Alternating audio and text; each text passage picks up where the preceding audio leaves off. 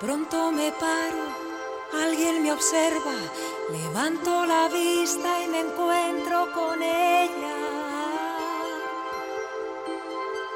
Y ahí está, ahí está. Ahí está, ahí está viendo pasar el tiempo, la puerta de Alcalá. Podcasteros, podcasteras, podcasteres, ¿cómo están? Pues quise arrancar con esta canción. Pues nada más la verdad porque me gusta, no hay razón, no hay motivo. Ahora sí, no hay leitmotiv, adivinanza ni nada por el estilo. Simple y sencillamente es que los ponga de buenas donde quiera que estén y pues les cargue la pelita.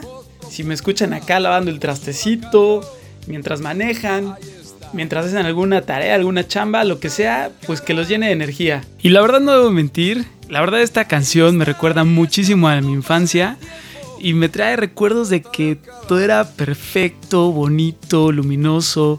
Me recuerda mucho a mi mamá, según yo.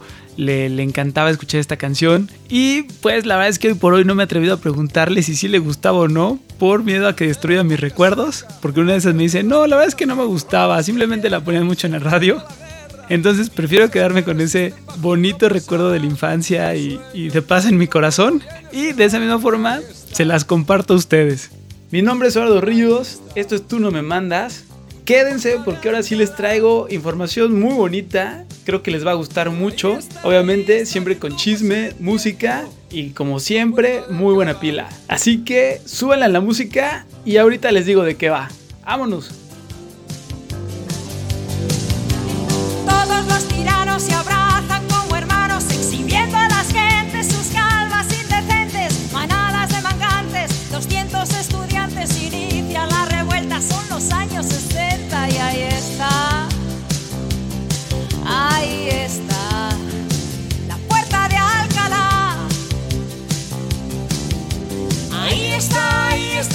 Pasar el tiempo, la puerta de Alcalá.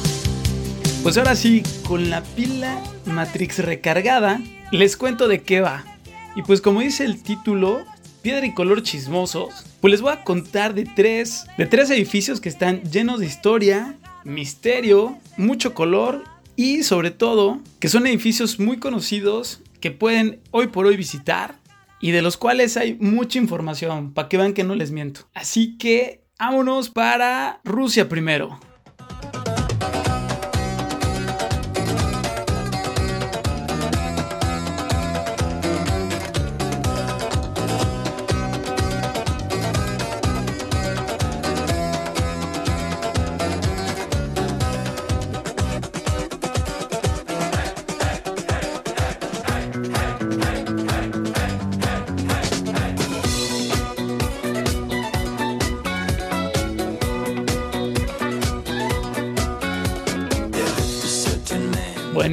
Canción de Bonnie M, que se llama Rasputin, nos vamos hasta la mismísima Rusia, donde los voy a llevar a la capital que se llama Moscú, donde en el mismísimo centro, alrededor de la Plaza Roja, tenemos una de las construcciones más icónicas de toda Rusia y yo creería que también una de las más icónicas en todo el mundo. Y esta construcción es la Catedral de San Basilio, que pues bueno, pueden googlear para ver imágenes, pero si se las puedo describir, es esta catedral que está hecha a base de unas torres que rematan en cúpulas con forma de bulbo o de cebolla o de conito de helado, si lo quieren ver así, y que está llena de color, de formas, de geometrías, y que seguro para los que les guste el fútbol, la vieron mil y un veces en el logotipo del Mundial de Rusia 2018. O en las Olimpiadas que han sido por allá, también la han podido ver. Y bueno, esta catedral les cuento que tiene un montón de historia, empezando porque fue construida entre 1555 y 1555 1561, o sea, ya va para los casi 500 años de antigüedad. Y bueno, esta catedral tiene varios chismes.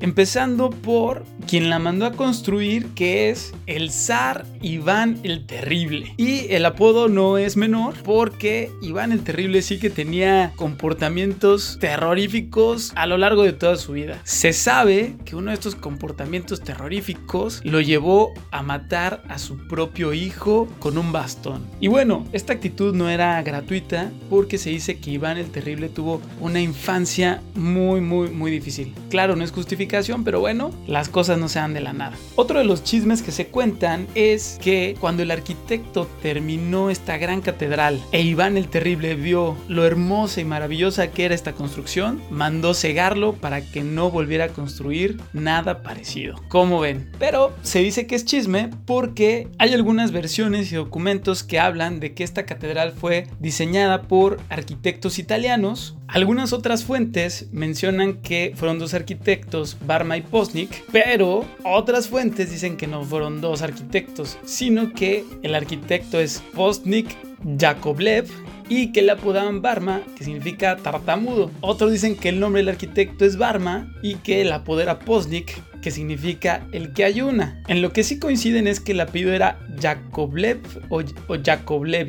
Disculpen ustedes el ruso. La cosa es que ninguna fuente se pone 100% de acuerdo quién fue el constructor, porque hay documentos que también dicen que el mismo arquitecto de la Catedral de San Basilio después fue y construyó el Kremlin de Kazán. Entonces, este dato, pues sí, se queda en chisme como tal. Otra cosa que les quería contar es que, como mamá luchona, ha sobrevivido a muchas cosas. Y una de estas fue la invasión de Napoleón a Rusia, que cuando Napoleón se retiraba con sus tropas, se dice que puso explosivos para dinamitar la catedral, pero justo en ese instante comenzó a llover, por lo que la catedral no pudo ser destruida. También sobrevivió al gobierno de Stalin, ya que algunos pensaban que si se quitaba esta catedral, el ejército rojo podría entrar de manera más fácil a la Plaza Roja sin ningún estorbo. A Stalin se le presentó una maqueta donde mostraba este plan y Lázaro, el encargado de este plan, arrancó de golpe esta catedral en la maqueta, a lo cual Stalin le contestó, Lázaro, ponla en su sitio, por lo que nuevamente se salvó. Y como buen arquitecto no los puede dejar sin su dato curioso. Y es que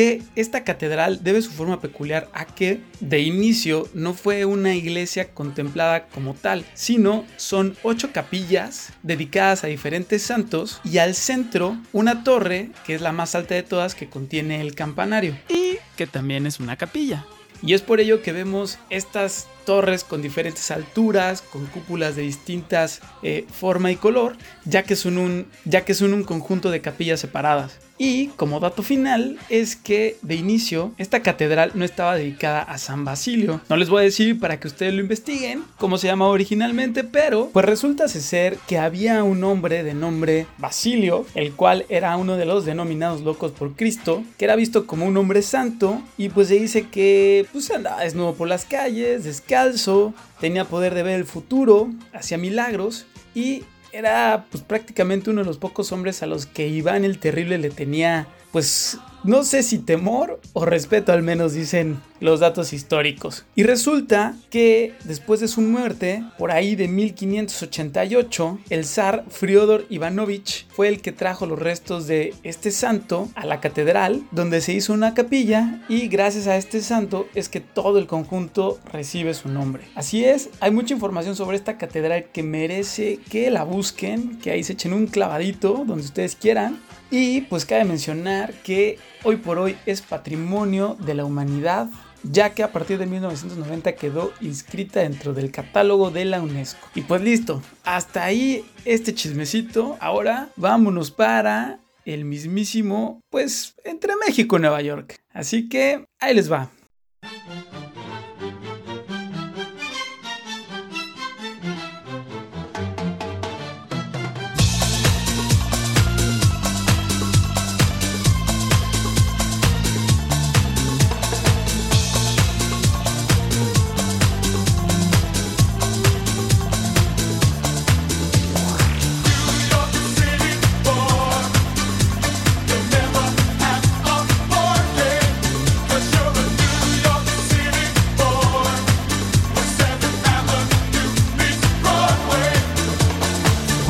Pues ahora sí, vámonos de Rusia al mismísimo Nueva York. ¿Cómo ven? Y primero les voy a dar un poquito de contexto para después llegar al chisme cachetón que realmente yo sé que es lo que a ustedes les interesa. Y pues bueno, aquí en Nueva York vamos a empezar hablando de una mujer de nombre Abby Aldrich Rockefeller. Y bueno, esta mujer tiene un papel muy importante en el mundo del arte porque fue mecenas de artistas muy grandes como Picasso, Van Gogh, pues no sé si alguno de estos nombres les suena y fue una de las cofundadoras del Museo de Arte Moderno de Nueva York, alias el MoMA, que es pues toda una institución. Y pues obvio esta mujer tenía muy buen gusto porque puso su ojito en el mismísimo Diego Rivera. Así es. Y bueno, por ahí de 1931, Abby Aldrich Rockefeller hizo una invitación a Diego Rivera para hacer una exposición individual en el MoMA, en Nueva York. Dicho sea de paso, fue el segundo artista en hacer una exposición individual en este importantísimo museo. Y pues, claro, Diego no se resistió a esta invitación, fue derechito a Nueva York junto con su entonces esposa Frida Kahlo. Y bueno, se dice que en el camino a Nueva York, en el barco, en un estudio improvisado, Diego Rivera le pintó a Abby una pintura de nombre The Rivals. Esta pintura se la obsequió a Abby cuando Diego y Frida visitaron por primera vez a Abby en Nueva York. Ahora, y pues en este caso, el esposo de Abby Aldrich Rockefeller es ni más ni menos que John Rockefeller Jr. Y van a tener un hijo de nombre Nelson Rockefeller. Y pues con esto quiero decirles que pues Abby forma parte de la familia Rockefeller, que pues recordemos que es una de las familias más poderosas del mundo. Y esto lo menciono porque finalmente la familia Rockefeller en esos años se encontraba construyendo el centro Rockefeller en el corazón de Nueva York. Obviamente este centro Rockefeller formaba parte de este gran corazón eh, financiero y de esta capital mundial que estaba día con día creciendo. Y pues como todo edificio pues necesitaba sus símbolos, sus esculturas, su diseño y claro, su, huella y su firma particular. Entonces, Abby siendo tan fan del arte, una vez que conoció a Diego y a Frida, vio su exposición individual en el MoMA, decidió invitar a Diego después a pintar un mural ni más ni menos que para el vestíbulo del Centro Rockefeller. A lo cual, obviamente, pues Diego dijo que sí. Obviamente Diego ya contaba con gran fama, reconocimiento, nadie dudaba de sus talentos, pero bueno, tener un mural en el Centro Rockefeller en el corazón de Nueva York, pues es algo increíble. Y pues bueno, por ahí de 1933 llega Diego y comienza a hacer este mural. Previamente se le había enviado un bosquejo a la familia Rockefeller para pues ser aprobado y ver de qué iba a ser este, este gran mural, ¿no? Y aquí es ahora sí donde viene el chisme cachetón. La cosa es que Diego comienza a pintar este mural. Este mural en ese momento se le nombró El hombre en la encrucijada y era un mural donde se representaban varias facetas de la humanidad y del mundo en general. Literal, de un lado estaba el mundo capitalista y del otro lado de este mural estaba el mundo comunista.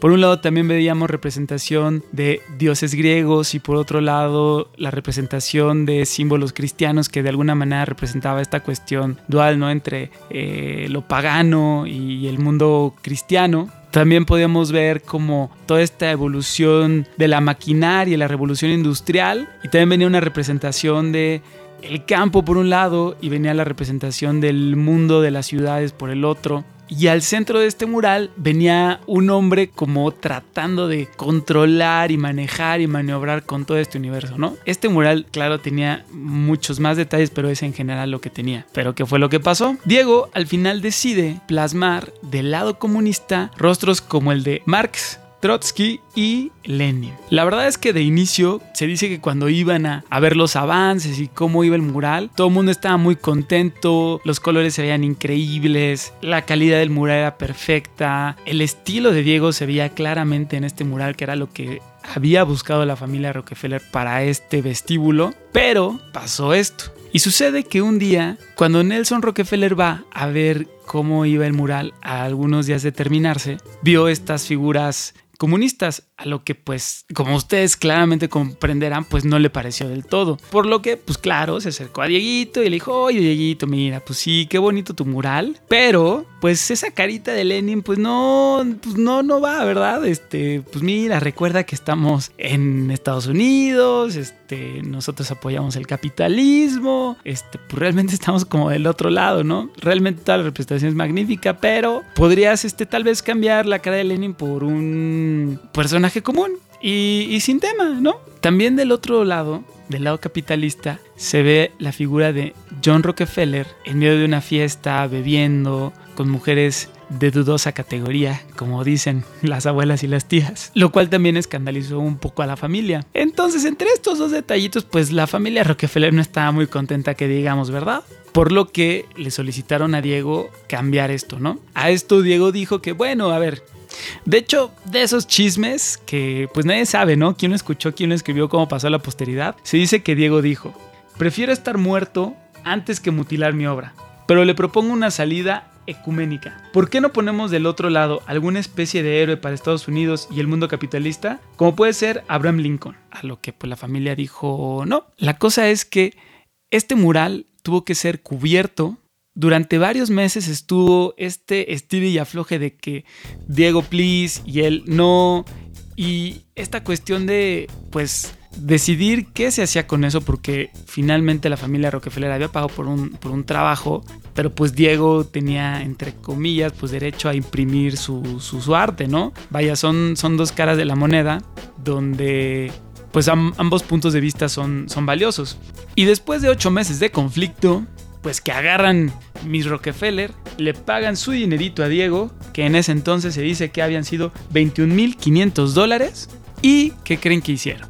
Pues sí, destruyó en el mural y San se acabó. Con esto se termina, vaya, eh, este mural que iba a existir en el vestíbulo del Centro Rockefeller y posteriormente Diego Rivera, cuando regresa a México, con el apoyo de Lázaro Cárdenas y gracias a que uno de sus ayudantes tomó fotografías del mural, pudo replicar este mural. Este mural ahora se encuentra pintado en el Palacio de Bellas Artes en la Ciudad de México y pues yo creo que aprendió la lección porque eh, ahora está realizado en un bastidor metálico móvil y tiene de dimensiones 446 por 1146. Esto se los menciono más o menos para que ustedes dimensionen el tamaño del mural y dicho sea de paso, el que está ahorita en Bellas Artes es mucho más pequeño de lo que era en el centro Rockefeller. Y ahora este mural se bautizó como el hombre controlador del universo. Y la verdad es que es un mural que vale muchísimo la pena ver. Quienes puedan visitar el Palacio de Bellas Artes en Ciudad de México, vayan, aprecienlo, que les cuenten la historia. Hay muchos guías de turistas por ahí que les pueden ayudar. Y pues honestamente, cuando vas y visitas el centro Rockefeller y ves lo que está pintado en ese gran vestíbulo, personalmente yo creo que es mucho mejor la obra de Diego que la que se colocó. Después del suceso con Diego se contrató a Joseph María Sert, y pues pintó algo que bueno va acorde con el arte de este artista en sus colores en su temática en todo lo que este artista venía produciendo que para mí es algo pues demasiado melancólico eh, muy apagado no lo sé. Pero bueno en el arte hay opiniones diversas y hay puntos de vista. Creo que lo que pintó mi Diego hubiera estado más cool si puedo dar mi opinión este muy personal pero pues les invito invito ahí a que busquen en internet quienes no puedan visitar el Palacio de Bellas Artes y el Centro Rockefeller y comparen ambas versiones y ustedes juzguen. Y pues si este es el chisme, que un mural que un mexicano iba a dejar para la posteridad en Nueva York tuvo su destino final y su nuevo hogar en Ciudad de México. Así es. Vámonos a lo siguiente. Y pues de Nueva York y Ciudad de México, pues los invito a agarrarse el cinturón porque nos vamos para la India. Y nos vamos con esta bonita canción que es ni más ni menos que el tema de el Superman de la India. ¿Cómo no? Aquí les va.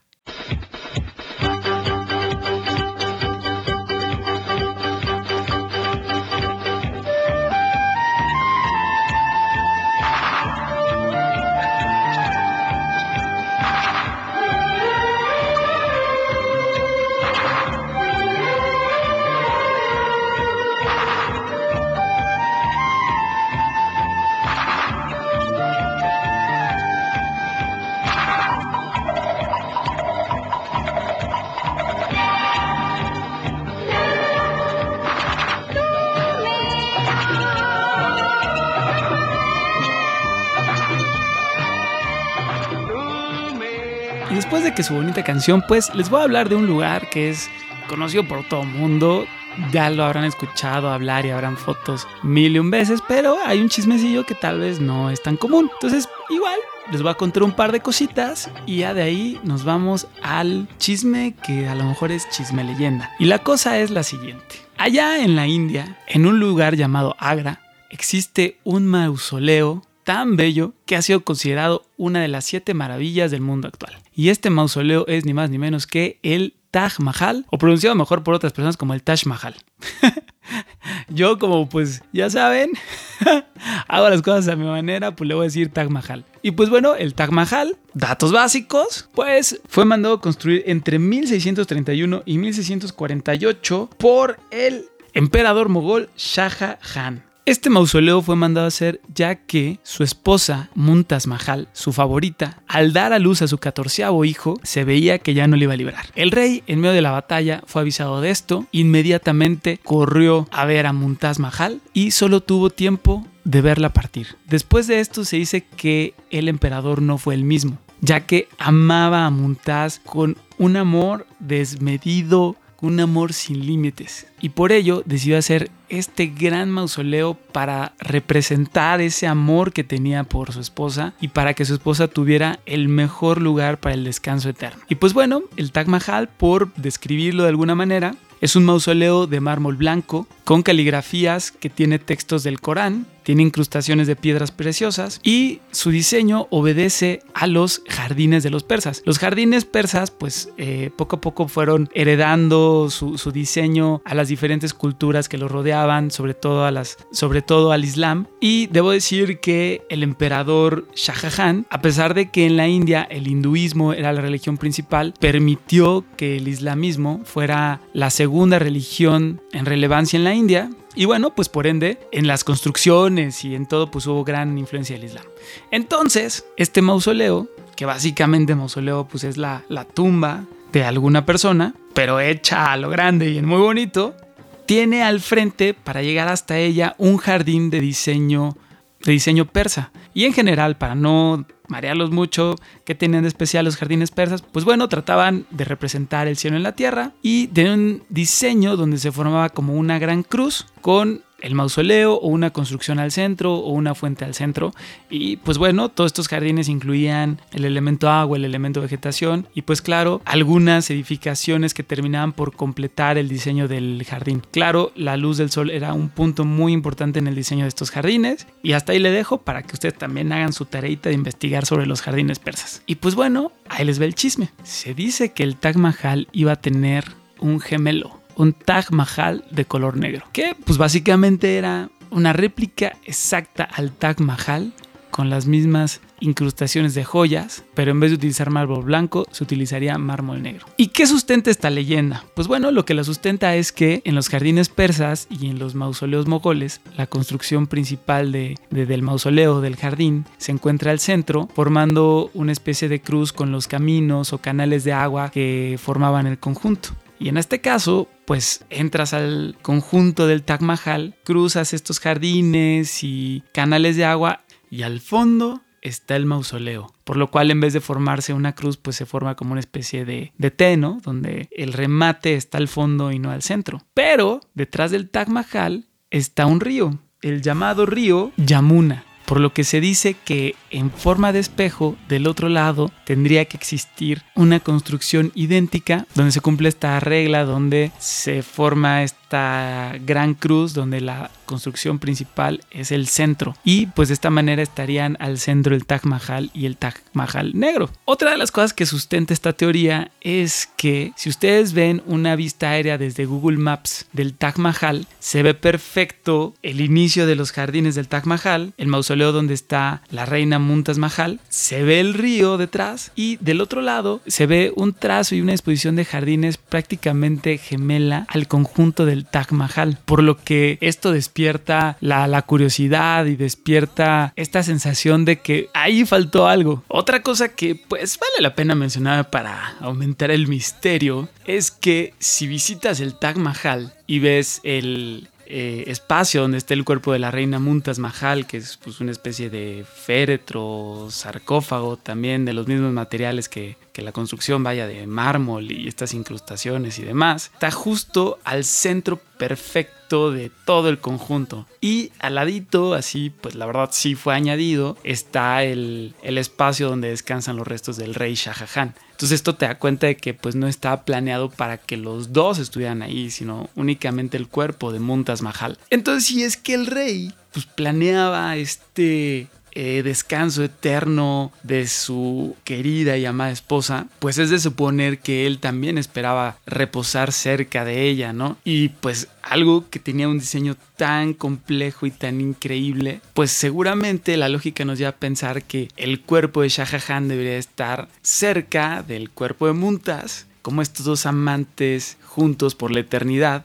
pero en consonancia, en armonía, en sintonía y con toda la geometría que, que, traía todo este conjunto, lo cual te hace pensar que pues sí podría haber una construcción gemela espejeada hacia atrás donde quedaran los restos de Shah Jahan y entonces sí quedar con su amada en esta sintonía perfecta, ¿no? Claro que bueno, esto suena muy romántico y tal vez inventado, teoría conspiranoica, pero bueno, tiene, tiene su lógica, ¿no? Pero bueno, por otra parte, al ser un rey de, un imperio tan vasto como lo era en ese momento, que los invito a rascarle ahí a la historia, pues había conflictos al interior de la familia, había conflictos políticos y en una de esas pues ni siquiera le dio tiempo de pensar dónde descansarían sus propios restos, tal vez eh, sumergido en esta cuestión de lograr este increíble mausoleo para para su amada esposa. Porque también tomen en cuenta, se gastó una lanisísima en construir esto. O sea, también en esas ni siquiera le iba a alcanzar para hacer otro. Pero bueno,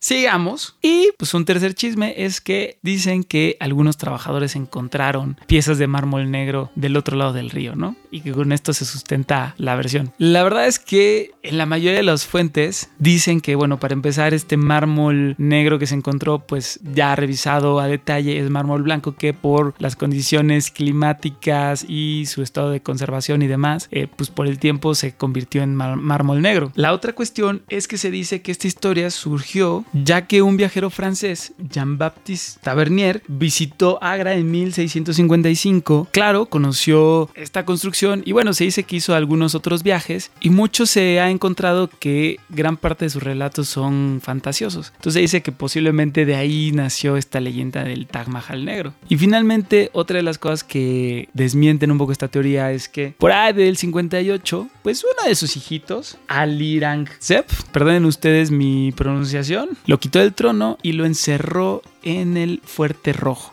Por lo que pues muy poquito tiempo después de terminar el Taj Mahal pues el rey ya, ya no tenía poder ni manera de siquiera planear una, una segunda construcción y sobre todo, tal vez, lo más seguro es que sí sea una leyenda, pero pues vale la pena mencionarlo para despertarles la curiosidad, que lo investiguen un poquito y pues ya nada más para cerrar, les cuento que el significado de Taj Mahal es corona de los palacios. Entonces, está bonito fantasear con una corona de los palacios de color blanco y una corona de los palacios de color negro. Ahí se las dejo.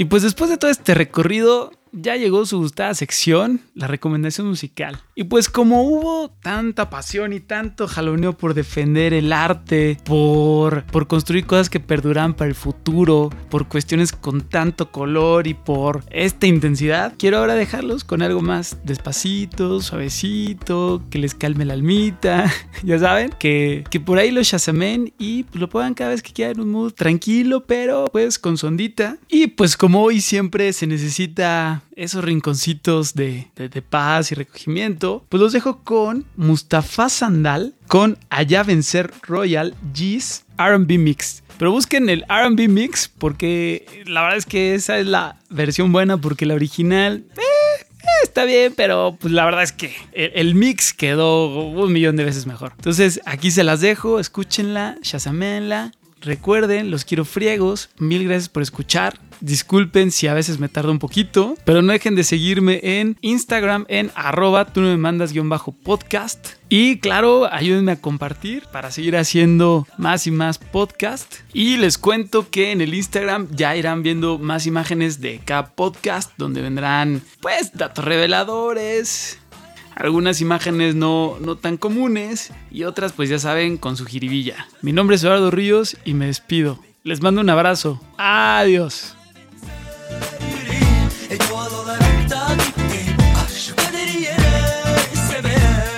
Seni seviyorum aşkım